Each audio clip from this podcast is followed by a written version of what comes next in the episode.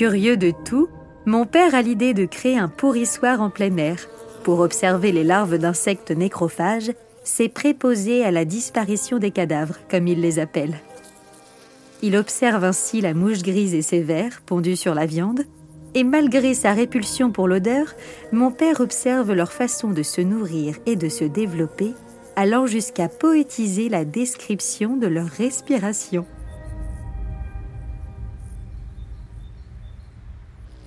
Il s'agit d'un diptère gris cendré, supérieur de taille au lucili, rayé de brun sur le dos, marqué sur le ventre de miroitements argentés.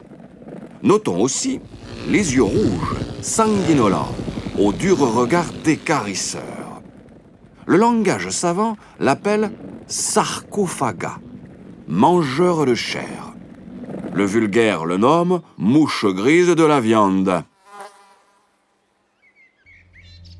Lorsque les vers, serrés l'un contre l'autre, la tête en bas dans le bouillon fétide, forment banc continu, le spectacle de ces godets respiratoires, sans cesse ouverts et refermés avec un petit clappement de soupape, fait presque oublier les horreurs du pourrissoir.